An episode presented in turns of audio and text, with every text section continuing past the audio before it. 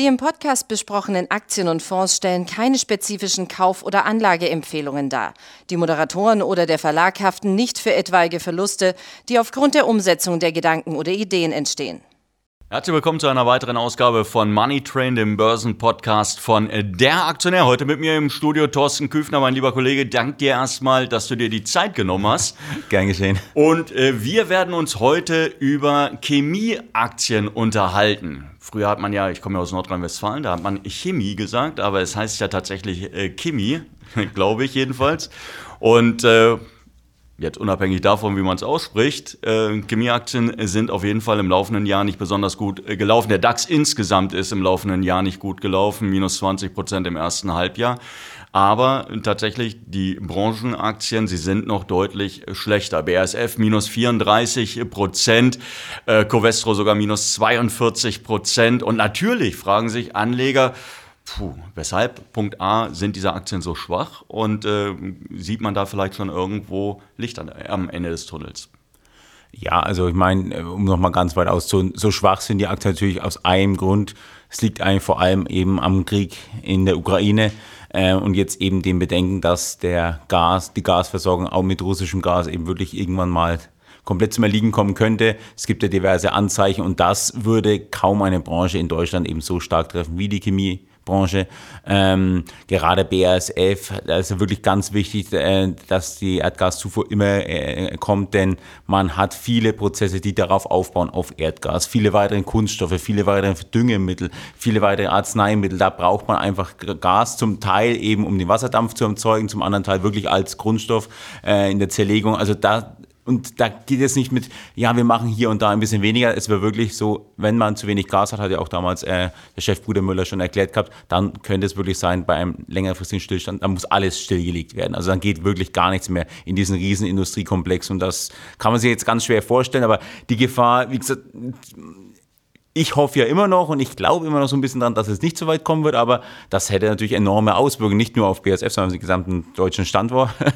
Und ja, wie gesagt, diese Angst ist vor allem in den Kursen drin und deswegen laufen BASF, deswegen laufen Covestro, Evonik und Co. einfach nicht, denn es ist eine reale Gefahr und die muss man einfach ernst nehmen. Okay, ähm, inwieweit, inwieweit Inwieweit, so jetzt, äh, spiegelt sich denn diese, ähm, diese Gefahr und diese Annahmen, die du auch gerade ähm, genannt hast, in den Kursen bereits wieder? Wir hatten ja am Anfang der Ukraine, ähm, des Ukraine-Kriegs gesehen, da waren die Aktien noch relativ stabil, weil man offensichtlich auch der Meinung war, naja, Chemiegeschäft, äh, das läuft, das ist robust. Aber dann kam diese Überzeugung, okay, die sind so abhängig vom Gas, 15 Prozent macht die komplette Chemiebranche am deutschen Gasverbrauch aus, die sind so abhängig, da könnte es richtig bitter werden. Aber wie viel davon haben wir denn schon vorweggenommen in diesen Abschlägen? Ähm, also ich glaube, so richtig die Angst nahm nochmal zu, als es dann noch einmal hieß, ja, Nord Stream 1, die Lieferungen werden gekappt wegen... Ähm, diversen Instand Instandhaltungsarbeiten und so weiter, wo man wirklich so allmählich der Mensch, es könnte wirklich sein, dass äh,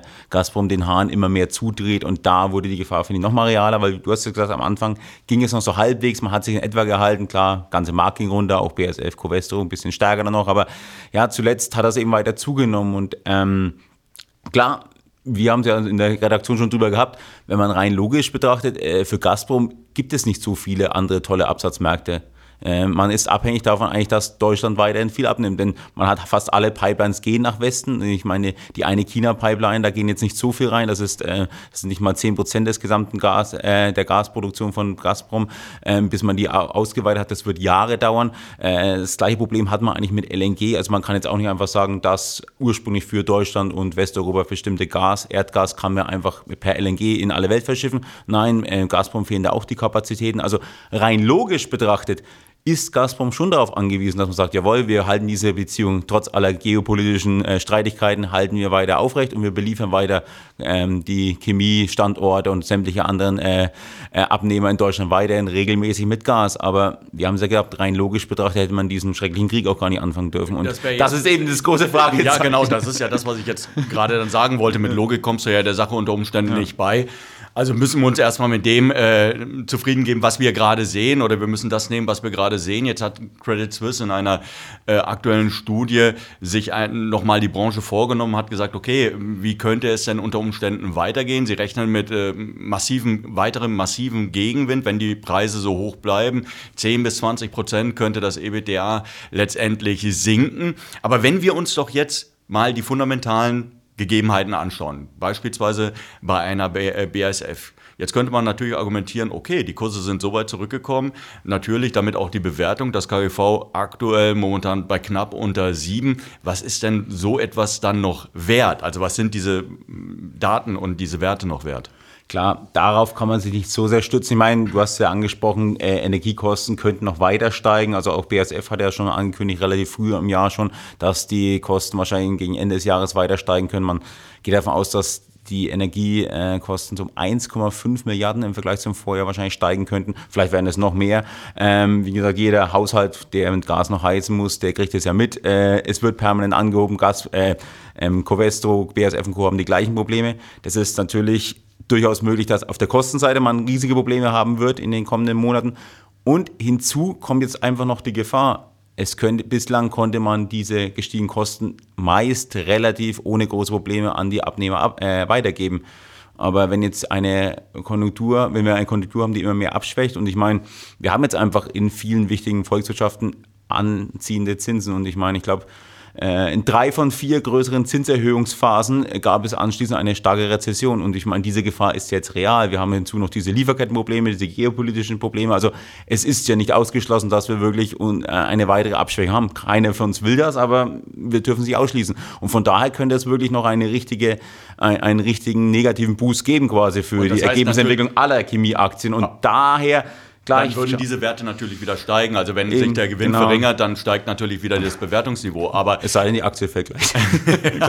Wir hoffen es natürlich nicht, aber wir, wir hoffen es ist nie auszuschließen. Nein, wir hoffen es natürlich nicht. Aber es gibt ja noch einen anderen Punkt, gerade bei BASF. Mhm. Ähm, wir wissen, die, die Aktie ist bei unseren Anlegern durchaus, also bei den Lesern durchaus äh, beliebt. Aber wenn wir uns die fundamentalen Daten mal anschauen, ähm, der Umsatz jetzt im Verhältnis zum Eigenkapital, ähm, das sieht doch momentan eigentlich danach aus, als wenn man jetzt sagen könnte, okay, es sieht finster aus, aber vielleicht doch zugreifen? Ja, durchaus. Ich meine, ähm, ich glaube, BASF hatte zum Ende März ein Eigenkapital ausgewiesen von 42 Milliarden und ich glaube, Börsenwert jetzt so heute 37 Milliarden. Also das ist schon bei Covestro ist es noch ähm, größer der Unterschied. Ich glaube, da sind es über 8 Milliarden Eigenkapital und bei nur 6 Millionen Börsenwert. Werte, bei denen normalerweise ist, Buffett ja, losgeht und sagt, ja, okay, eben. und jetzt mache ich mal ein paar Milliarden irgendwo frei. Jetzt ist nicht Klar. jeder von uns Warren Buffett, aber selbst für einen, ich will nicht sagen Kleinanleger, das klingt immer despektierlich, aber für einen privaten Anleger, der sagt, Mensch, ich habe noch tatsächlich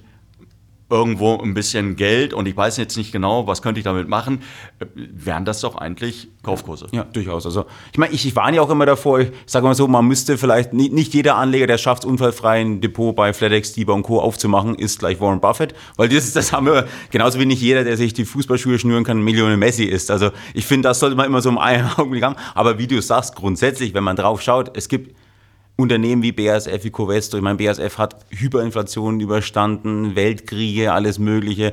2008 nach der Finanzkrise sah es bei BASF auch ganz übel aus. Da hatten wir auch alle gedacht, ach je, wie wird das je wieder werden, so gefühlt. Und relativ schnell kam der Konzern wieder raus. Ich meine, man hat so viele Sachen, ohne die es in der Welt wenig geht. Das ist, äh, ob das jetzt im Agrarbereich auch ist, also als Zulieferer für die Elektromobilität, da ist Chemie extrem wichtig. Und BASF wird sicher in den kommenden Jahren sicher wieder extrem hohe Gewinne einfahren. Also ich bin zuversichtlich und klar, wer jetzt wirklich einen langen Atem hat und gute Nerven, der hat, glaube ich, auf dem aktuellen Niveau vielleicht wirklich langfristig seine Freude dran. Aber wie gesagt, das heißt jetzt nicht, dass wir sagen, jawohl, es müsste jetzt innerhalb der nächsten Wochen drehen. Also jetzt brauchen wir wirklich Geduld und starke Nerven und ich glaube, dann sind Covestro, BASF, Evonik und Co. definitiv mehr als ein Blick wert. Mehr als ein Blick wert. Sie haben es gehört, liebe Zuhörer. Ähm, Thorsten Küffner sieht durchaus Potenzial jetzt nach diesem deutlichen Kursrückgang äh, bei deutschen Chemiewerten. Ich danke dir, dass du dir die Zeit genommen hast und wir hoffen Dankeschön. natürlich, es hat Ihnen ein bisschen Spaß gemacht. Wir hören uns demnächst wieder. Bis dahin. Tschüss.